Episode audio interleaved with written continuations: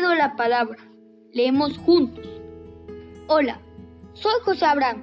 Tengo ocho años. Vivo en Lima, vía El Salvador. Hoy voy a compartirles mi fragmento favorito de tradición oral Aymara, el zorro y el ratón. Un ratoncito estaba construyendo su casa, haciendo un hueco en medio de muchas hierbas. El zorro se acercó y le dijo, ¿Y tú? ¿Qué es lo que estás haciendo, señor Diego?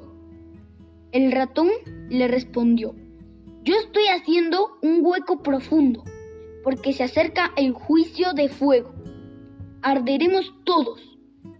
Mientras el ratón seguía trabajando, el zorro, preocupado, le dijo, ¿y para mí?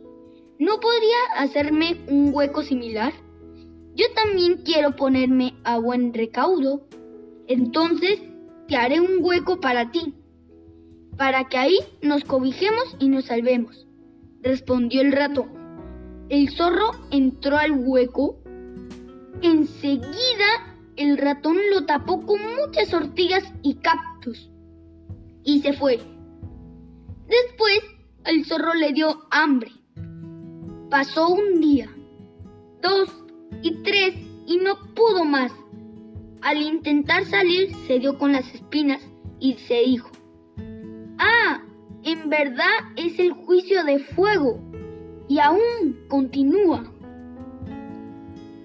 Y volvió al interior del hueco.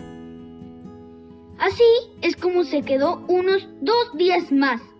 El zorro ya no pudo más con el hambre Gritaba y gritaba, y al no poder aguantar más el hambre, salió volando del hueco diciendo, ¿qué importa lo que pase? Me saldré a como de lugar. Comprobó que no hubo juicio de fuego, ni nada de que el hueco había estado tapado con muchas espinas. Y se dijo, así que el ratoncito me engañó. Iré a buscarlo ahora mismo lo encontraré y pagará por haberme hecho morir de hambre. Gracias.